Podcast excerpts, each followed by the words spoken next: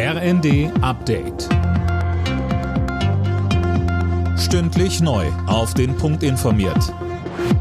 Ich bin Daniel Stuckenberg. Guten Abend.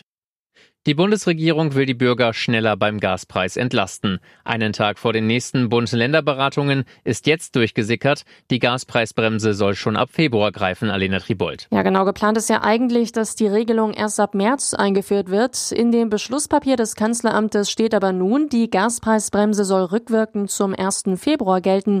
Bedeutet, Gaskunden würden dann einen Monat mehr entlastet, und zwar in der Heizperiode.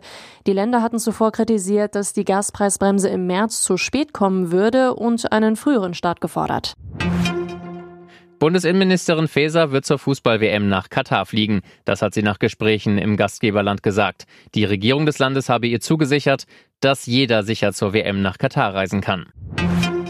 Die deutsche Umwelthilfe macht Druck auf die Ampelregierung. Sie dringt auf ein dauerhaftes Böllerverbot zu Silvester. Mehr von Tom Husse. Wir fordern die Bundesregierung auf, die archaische Schwarzpulverböllerei ein für allemal zu beenden, so DUH-Chef Resch. Dafür müsse nur die Sprengstoffverordnung geändert werden. Die DUH findet, so ein Verbot sei wichtig, um Tiere, Menschen und Umwelt zu schützen. Bestätigt sieht sich der Verband durch eine aktuelle Umfrage im Auftrag der Verbraucherzentrale Brandenburg. Darin stimmten 53 Prozent der Befragten für ein Böllerverbot, 39 Prozent dagegen.